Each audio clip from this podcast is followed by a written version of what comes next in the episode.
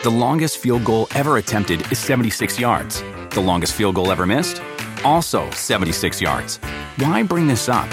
Because knowing your limits matters, both when you're kicking a field goal and when you gamble. Betting more than you're comfortable with is like trying a 70 yard field goal. It probably won't go well. So set a limit when you gamble and stick to it. Want more helpful tips like this? Go to keepitfunohio.com for games, quizzes, and lots of ways to keep your gambling from getting out of hand. Meet Janice. Unfortunately, her thing is sneeze attacks every time spring returns. I literally sneezed 40 times in a row once. Luckily for Janice, at the Walmart pharmacy, she can get over the counter allergy relief for things like sneezing, runny nose, and watery eyes fast with online pickup or delivery. No more suffering? That's nothing to sneeze at. I see what you did there. Help survive allergy season with fast online pickup or delivery from Walmart. Welcome to an easier pharmacy. Welcome to your Walmart.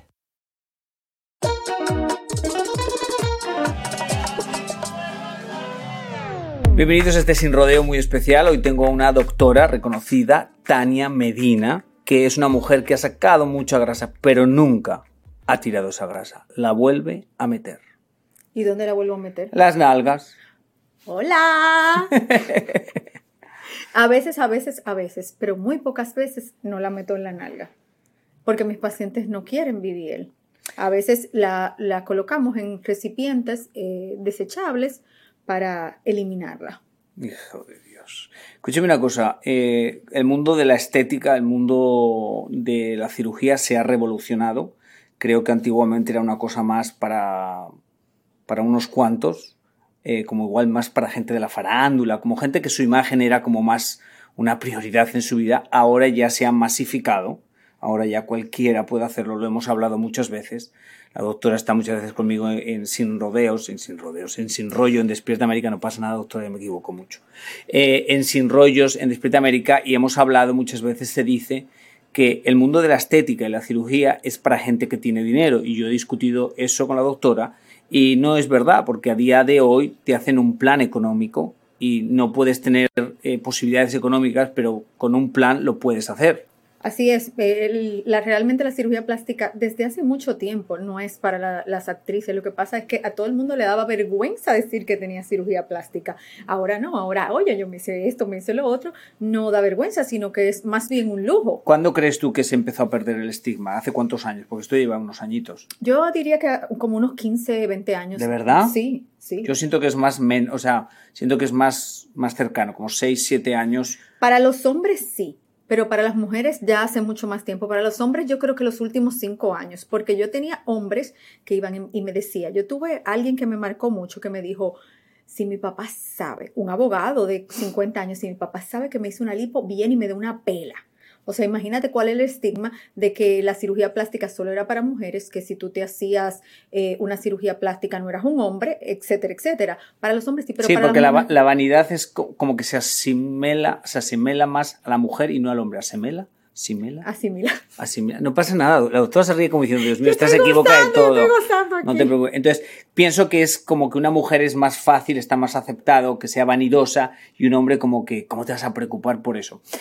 Su, ¿cuál es su clienta, la primera clienta? O sea, ¿cuál es la clienta más común? Aquella mujer que ha tenido sus hijos, que ya tuvo paridad satisfecha y viene a donde mí me dice, mira, tengo esta barriga que me cuelga, yo necesito cortármela. Esa es la más frecuente. Ese, ese es el, o sea, como la cirugía número uno es el mami makeover. Bueno, más la abdominoplastía. Porque Mommy Makeover se, se, es un grupo de procedimientos que son mama, abdomen, lipo y BBL. Tantos procedimientos. BBL es inyectar en las nalgas eh, la grasa subir, grasa, subir, las nalgas, ¿no? Esa grasa que yo no desecho, esa se la pongo ahí. Entonces, eh, es mucho procedimiento junto. Más de cuatro horas de cirugía plástica ya es un procedimiento que aumenta los riesgos de, de tromboembolismo, que son aquellos coagulitos que se forman y viajan a los pulmones. Por eso la mayoría de veces hay que hacerlos separados. Ok. Eh, o sea, esa es la clienta número uno. Ahora hay una obsesión en los últimos 3, 4 años con las cinturas y yo sé que usted pues saca grasa de las cinturas porque yo soy el primero que le ha preguntado por cualquier cosa le pregunto. Pero ¿has visto un aumento? ¿Era algo normal hace 10 años pedir como la... O sea, sacar la grasa toda la que tengas en la cintura para exagerarla más? Mira, lo que yo he visto un aumento extravagante ha sido en los glúteos, que todo el mundo quiere los glúteos gigantes y la cintura pequeña, estilo J-Lo o Kim Kardashian. De verdad. Estilo más Kim Kardashian. J-Lo no lo tiene tan exagerado. O sea, J-Lo lo tiene más común. O sea, J-Lo lo veo más natural. O sea, que pienso, digo, creo que nació con eso. Kim es como más difícil. Sorry, o sea, no estoy atacando. Yo amo a Kim, pero como es más difícil defender la causa. Es más difícil decir, creo que eso es hechito por Dios. No, se ve como que han alterado algo. Algo está alterado ahí. Bueno, a mí también me parece que no es tan natural lo de Kim Kardashian, pero ya eso sabrá ella. Y si se lo quitó y ahora está más naturalita, también sabrá ella. Creo que también tuvo que ver mucho el, que ella bajó mucho de peso. Recuerden que los glúteos son una parte grasa y cuando uno baja de peso también disminuye bastante. Entonces, las mujeres antes querían las mamas gigantes como Pamela Anderson y ahora todo el mundo se fue a quitar las mamas, a ponerse la chiquita y quieren entonces las, las pompis, ya tú sabes, voluptuosas. Y, me gusta esa conversación porque el otro día estaba hablando yo con alguien porque la gente vive escandalizada con las nalgas grandes. O sea, vive escandalizada. Les parece como muy. que estéticamente se ve muy exagerado. Y yo les decía, pero tú piensas que hace 15 años las boobies exageradas estaban aprobadas y en algún momento nadie se operaba las boobies, sino que de repente apareció la cirugía y alguien dijo, ¿sabes qué? Te puedes aumentar las boobies. Entonces, de primeras también seguro que era algo shocking, o sea, que la gente decía, ¿qué es eso? Pero se normalizó. Entonces, veías normal, no que fueran exageradas, porque eso nunca se ha visto cotidiano, pero se veía más común. Ah, has hecho las boobies, no pasa nada. Cuando eso fue a las nalgas, la gente se empezó a asustar de primero y ahora yo creo que estamos, ahora estamos bajando, o sea, ahora se las están sacando, pienso yo. Mira, sí, ahora eh, la tendencia en estos últimos dos años es a un look max atlético y natural. Eh, unos abdominales. Ay, no, la marcación. Se me olvidó el enredo de la marcación de, Pero yo te voy a decir, yo he contado que me hice una lipo. Cuando tenía, lo cuento rápido así para que enteren, para que sepan. Yo con 18 años eh, me hice una lipo eh, el día de mi cumpleaños porque mis papás pues no quería que lo supieran. Entonces yo con el cirujano le dije, bueno, el día de mi cumpleaños yo firmo. Entonces me la hizo, fue un desastre, no, o sea, no me pasó nada, pero fue, quedó muy mal porque nada, años más tarde, o sea, hace como 7, 8 años, me la arreglé. Entonces, cuando me la arreglé, porque era arreglo, no me tenía que quitar nada, era como arreglarla, la piel estaba despegada, un desmadre. Yo le dije al cirujano, márcame los abdominales, márcame todo. Y el cirujano me dijo, no, no te lo voy a hacer. Y yo me acuerdo antes de entrar al cirujano decirle, por favor, deme ese regalo. Regálemelo. O sea, yo se lo pago, pero deme esa alegría. Y el cirujano era, pues yo me imagino que ustedes igual, que son como, no, éticamente, yo Mari, tú, esto es un arreglo, éticamente yo no me gusta esas cosas. Y me alegro, realmente me alegro, porque entiendo la vanidad de que te lo quieres hacer, lo entiendo porque yo estuve ahí y qué bueno que el doctor no me lo hice, por eso fui a él y porque realmente no iría conmigo, porque al final de cuentas para mí se nota mucho cuando te lo has hecho, honestamente, aunque mucha gente lo finge. Yo también entiendo que sí eso tiene sus indicaciones específicas. Deben ser personas con un índice de masa corporal, que es la relación talla y peso bien bajito. Tiene que ser entre 20 y 24. Aparte, si tú engordas 3 centímetros de libra, ya eso se nota que es fake. Porque lo que es la marcación abdominal, la gente cree que, que te sacan el músculo para afuera. No, señores. Lo que es es que yo voy a dejar áreas de grasa sin lipar y voy a lipar bastante otras áreas para simular tus músculos. Si tú perdiste ese peso, se ve horrible. Por eso mis pacientes que tienden a bajar y subir de peso, pacientes que tienen piel flácida, porque hay que tener una piel súper buena para, sin ninguna flacidez, para poder realizar lo que es los cuadritos, los famosos cuadritos, el high definition. Entonces, se, se ve feo, se ve fake. Porque imagínate que tú engordas, tú engordas en áreas y se ve muy mal. The longest field goal ever attempted is 76 yards. The longest field goal ever missed? Also 76 yards. Why bring this up? Because knowing your limits matters, both when you're kicking a field goal and when you gamble. Betting more than you're comfortable with is like trying a 70 yard field goal. It probably won't go well. So set a limit when you gamble and stick to it. Want more helpful tips like this? Go to keepitfunohio.com for games, quizzes, and lots of ways to keep your gambling from getting out of hand. Meet Janice. Unfortunately, her thing is sneeze attacks every time spring returns. I literally sneezed 40 times in a row once. Luckily for Janice, at the Walmart pharmacy, she can get over the counter allergy relief for things like sneezing, runny nose, and watery eyes fast with online pickup or delivery. No more suffering? That's nothing to sneeze at. Hmm, I see what you did there. Help survive allergy season with fast online pickup or delivery from Walmart. Welcome to an easier pharmacy. Welcome to your Walmart. Yo sé que obviamente pues eh, es tu trabajo, te has preparado para toda la vida porque realmente para ser cirujana plástica son años y años de estudio, no es una bobería. Pero también yo siento que es un negocio que hace dinero un poquito con la inseguridad de la gente, porque realmente hay que tener una inseguridad y hay que tener, y lo digo, y lo digo yo que he ido a un quirófano. O sea, lo digo, hay que tener una inseguridad, hay que tener una búsqueda de que no te encuentras para ir a un quirófano. Es una realidad que conviene para el negocio. O sea, si nadie tiene una inseguridad, si nadie se quiere marcar la cintura, si nadie se quiere crecer las boobies, es un negocio que no termina. ¿Cómo se busca, o sea, cómo tú buscas el balance en el que dices, bueno, al final de cuentas sí que es mi trabajo, porque es mi trabajo, y cuanto más trabaje, pues mejor me va a ir, pero ¿cuál es el balance tú como, pues siendo honesta? Dices, bueno, ella está un poquito ya mal y ya no le beneficia, sino le va a hacer más daño. Mira, yo a todos mis pacientes les realizo dos preguntas cuando entran. ¿Para qué y para quién te estás realizando esa cirugía? No te digo que lo hice desde el día cero de mi carrera.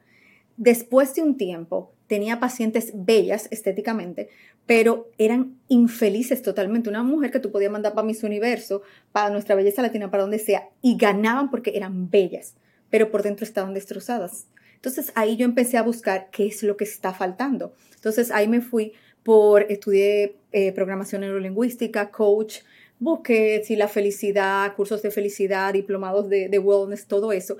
Y llegué a la conclusión que tenemos que hacerlo de, de, una manera diferente.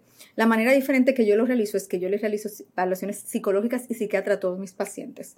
Hay pacientes que después que se hacen esas evaluaciones y le damos los tratamientos psicológicos y psiquiátricos no se operan. Perfecto, ese fue mi rol en su vida. Y hay pacientes, tengo ahora más pacientes felices con buenos resultados, pero también felices, que es eh, al final lo que buscamos, porque todo lo que hacemos, cirugía plástica, hablar aquí en el podcast, el trabajo, todo lo que hacemos, el único fin es ser felices. Entonces, eso es lo que necesitamos, pacientes felices, tanto por dentro como por fuera. Hay pacientes que yo tengo ocho meses que están en terapia porque yo tengo especialistas en autoestima, amor propio, que han ah, realizado esa subespecialidad y tengo ocho meses y no están preparadas aún para realizar la cirugía plástica. No quiero esas pacientes. Pero no están preparadas, ¿por qué? Porque lo están haciendo por las reacciones eh, inadecuadas o porque están deprimidas, tienen depresión crónica. Una paciente deprimida no se puede operar. Después de la cirugía, tú vas a caer en una depresión por unos días. Es totalmente normal. Porque te, te encuentras hinchada, hay cambios hormonales, si la anestesia, todo, todo, todo como que se te revoltea. Y tú empiezas a llorar, ¿para qué me hice esto? Esto es horrible. Y, y todo sí, eso. yo me acuerdo cuando las dos veces que he tenido la anestesia, eh, sí, pero yo ya lo sabía y yo sé que los primeros ocho días lloras de una mosca volar. O sea, es como, ay, pobre mosca, ¿qué le pasó a la boca? Porque te, te, te deprime, o sea, te baja como la autoestima, no la autoestima, te deprime. Es como un sentimiento de tristeza por la anestesia. Yo ya lo sabía porque me pasó la primera vez y el doctor te lo dice. Entonces asumo que, claro, si estás como que eres una persona deprimida de naturaleza, eso tiene que ser el acabásome. Porque Sí. eso, pero yo sé que estáis acostumbrados a que cuando la gente se opera, los primeros días llaman a llorar y a quejarse, o sea que ya estáis preparados. Claro, y nosotros lo apoyamos. eh, nuestros psicólogos y psiquiatras también lo apoyan. Si hay que medicarlos, se le medica para que duerman bien, etcétera. Lo que sea necesario para que se sientan bien. Por muchos tiempos eh, era normal, hace unos años, hace cuatro, cinco, seis, siete años, muchas celebridades promocionaron las inyecciones de, de gel en las nalgas. Yo me acuerdo perfectamente de ver celebridades, que no voy a nombrar, que se inyectaban las nalgas y lo decían. Y era un poco tabú en aquel momento. O sea, que era como, wow, que está contando que realmente se está inyectando biopolímeros. Y fue muy popular y anunciaban los sitios donde se ponían los biopolímeros. Y a día de hoy muchas de esas celebridades han ido a un quirófano a sacarse los biopolímeros. Entonces, ¿qué te demuestra eso? ¿Qué me demuestra eso? Que mm, el, el mejor interés nunca lo va a tener un negocio. Por mucho, ojo, no estoy diciéndole a la doctora, pero el negocio en sí, el negocio nunca va a tener, o sea, que a veces se equivocan también. O sea, que yo no sé cómo era permitido eso. Sea, cómo se permitía públicamente que alguien anunciara un sitio de biopolímeros cuando los biopolímeros estaban, eran como ilegales. O sea. Pero todavía se ven lugares que se anuncian. Incluso, yo, no, yo te voy a contar esto. Mi peluquera, eh, una peluquera que yo tenía hace como cinco años, vino, ay, que yo me quiero inyectar la nalga, que sé yo, que sé yo cuando. Yo le dije, mira, o sea, no te inyecte biopolímero, no te atrevas a inyectarte eso. Y le expliqué, le enseñé fotos de pacientes destrozadas y todo eso. Cuando yo vuelvo la semana siguiente, adivina quién se había inyectado biopolímero. La peluquera. Claro, porque es más barato, porque ya no tenía grasa, porque no tenía el dinero quizá hacerse una lipo y después inyectarse la por lo que sea. Entonces, esas son consecuencias que tú vas a vivir la vida entera, porque la halogenosis iatrogénica, que es la enfermedad que producen los biopolímeros, pueden hasta 25 a 30 años luego producir alteraciones. Se pueden migrar a los nervios, pueden migrar a los vasos, pueden producir obstrucciones, tromboembolismos, infecciones. O sea, te pueden dejar inválido. Tuvimos un caso en el hospital donde yo me formé que una paciente le inyectaron aceite de cocinar en las mamas le produjo un tórax leñoso, un tórax leñoso que se puso como una piedra y no podía expandir. La paciente se murió asfixiada. Entonces, señores... Eh, pero, pero mi pregunta es, ¿qué, es que eso es igual algo más psicólogo, pero me imagino que vosotros lo tratáis y lo habláis. ¿Qué es que esa amiga tuya, o sí, amiga tuya, tú le dices, eso puede correr riesgo tu vida y ella lo termina haciendo? Porque eso tiene que tener una descripción, porque eso es una realidad. Porque yo he contado muchas veces que lo más fuerte de las operaciones, y usted lo vive siempre, es cuando tú tienes que firmar un papelito en el que dice, tu vida puede correr peligro porque es una anestesia, tenemos tu mejor interés, pero puede pasar que pierdas la vida. Pero tú en esos momentos haces como que no, no quiero pensar, no quiero pensar, no quiero pensar, pero lo haces. Entonces, ¿qué es eso tan fuerte? ¿Es la vanidad? ¿Qué es eso tan fuerte que si lo piensas fríamente dices, bueno, estoy poniendo, o sea, puedo perder la vida hoy por algo estético? Bueno, yo, yo como paciente, porque he sido paciente en varias ocasiones, yo lo que pienso es que piensa positivo y todo va a salir positivo. Con Cristo, con Cristo. Cristo está conmigo, el cirujano va a estar con Cristo. Aparte, si tú tomas todas las medidas de prevención, obviamente hay un 5 a 10% de probabilidades de que no, no salga bien. Pero porque yo tengo que ser el 5 al 10%. Yo tengo que estar consciente y velar por un lugar que tenga todas las condiciones, que si se da alguno de, esas complicaciones, tengan las condiciones humanas y de aparatos, o sea, no que me voy a meter a un patio o, a un sitio donde no tenga eh, cuidado intensivo, etcétera, que tenga las condiciones para que yo esté bien y también ver las habilitaciones del médico. Porque si usted va a un lugar donde usted ve que en la sociedad de cada país dice que ese, ese, ese, médico no está en, esa página, señores, ese médico no estudió para eso. Entonces, la primera cosa que debería de... Tú sabes que en España, que no es un país muy de cirugías, porque no lo es, pero hubo un escándalo enorme con un cirujano extranjero, no sé si era venezolano o era colombiano, que abrió una clínica en el sur de España muy conocida que se promocionaba y todo, y resulta que no era doctor. Pero fue un escandalazo porque se públicamente lo anunciaba y todo, y resulta que no, que lo demandó alguien, una persona, y ahí se destapó todo. Entonces, ¿cuál crees que es el primer paso? O sea, el primer paso es buscar en el país, o sea, por ejemplo, usted es dominicana. Todo sí, pero en República Dominicana, en Estados Unidos está la Sociedad Americana de Cirugía Plástica, porque especialmente en el, eh, acá en Miami hay muchos cirujanos o médicos que operan que no son cirujanos. Que son estéticos. Exactamente. Entonces, para usted ser cirujano plástico, señores, son siete años.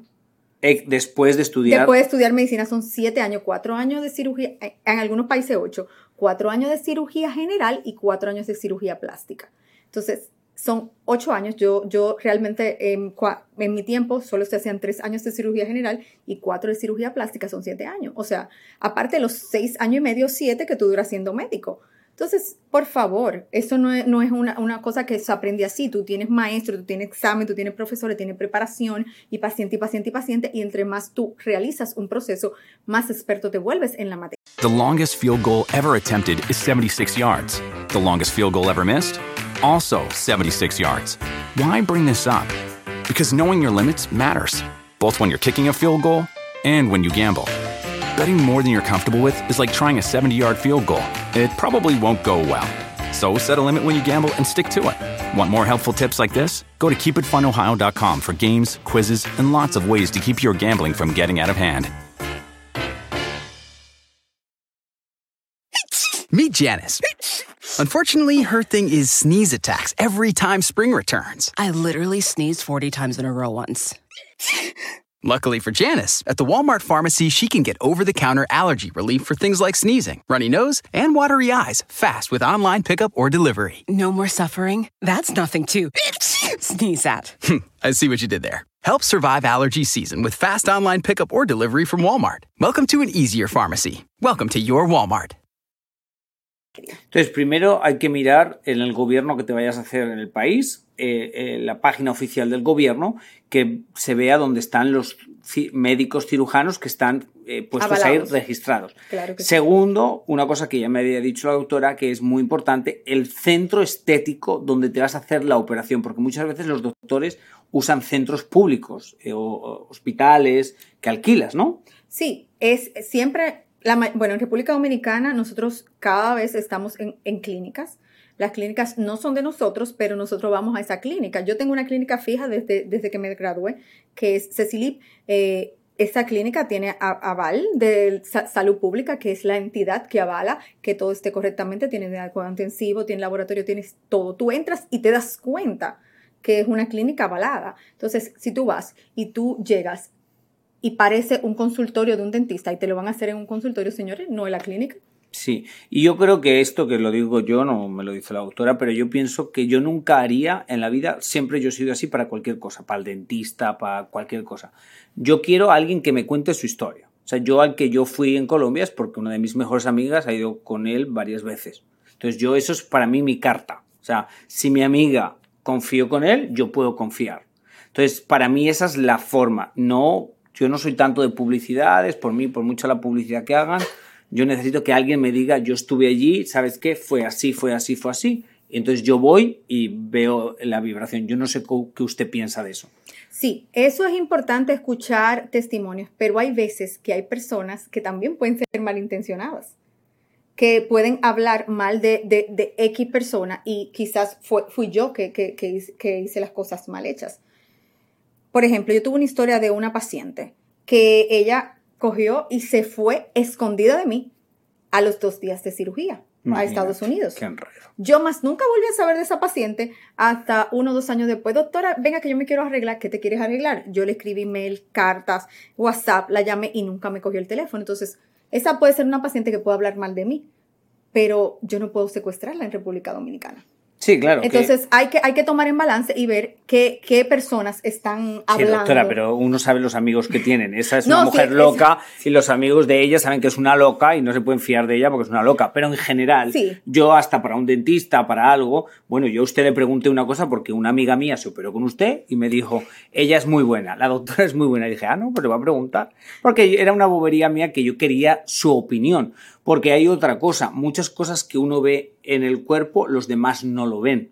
Entonces, eso se llama body dysmorphia. Síndrome de dismorfia corporal. Vale. Entonces, los que hemos sido gorditos, yo que soy gordito, eso es muy fácil que me pase, y me pasa mucho. Entonces, a mí me gusta que alguien profesional me diga y me cambia totalmente como yo lo veo según me digan. Entonces, yo a la doctora le digo, tengo aquí un chichito. Y la doctora, eso No no, hay nada que tienes hacer. nada. Bueno, no dijo no tienes nada, dijo no hay nada que hacer. Ubícate, relájate, respira, ¿ya? Ya respiro. Me concentro en otra cosa. Entonces, Sí, yo tengo mucho, incluso la semana pasada yo rechacé dos pacientes con síndrome de dismorfia, porque tú eres un una persona disciplinada, pero hay, hay, hay pacientes que van donde mí y van donde cinco más. Tú le dices, mira, tú no te puedes operar porque tú tienes un problema del corazón, por ejemplo, y van y se lo ocultan al próximo médico para que el próximo médico lo operen. Sí, eso estaba muy sorprendido que usted me dijo el otro día hablando que una de las grandes cosas es que la gente miente con sus condiciones de salud. Por ejemplo, tú vas al médico y siempre te preguntan, ¿qué condiciones tomas? Tienes, To- tomas medicinas, tomas algo, y yo asumo que por miedo a que no le hagan la operación dicen, no, no, yo estoy espectacular.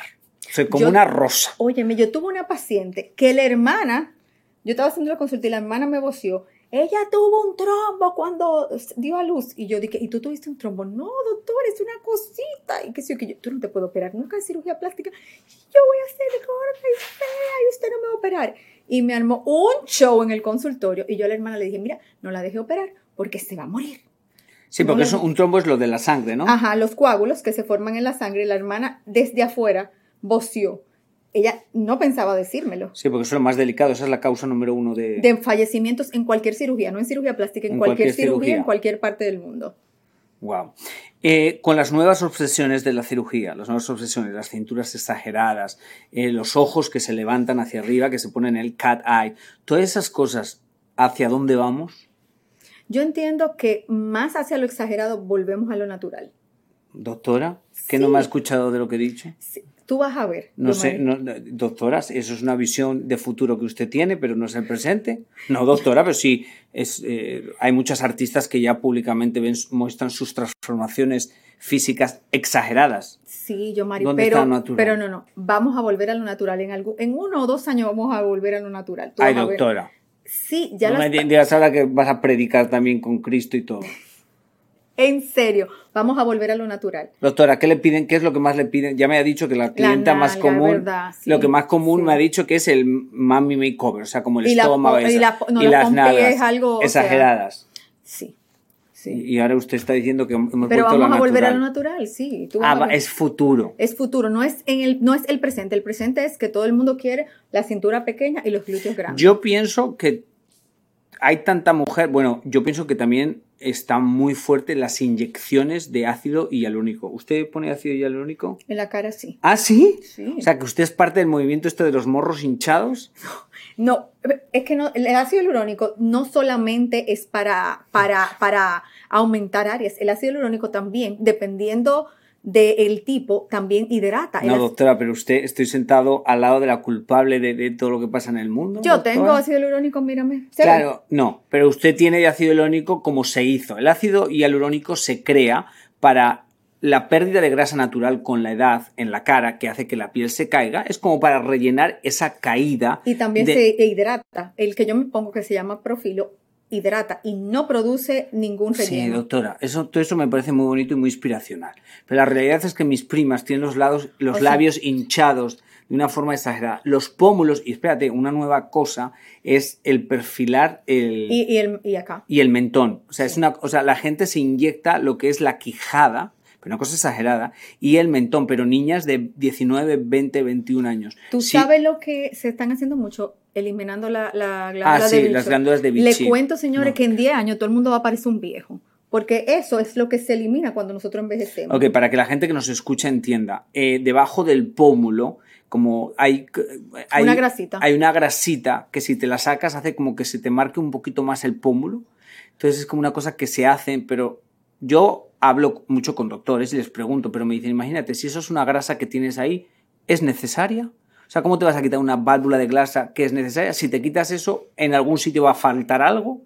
Y, y dices, claro, pero ¿cómo le explicas eso a la gente que se lo hace? Yo, yo, te voy a decir ¿Has algo. quitado alguna vez eso? No lo hago.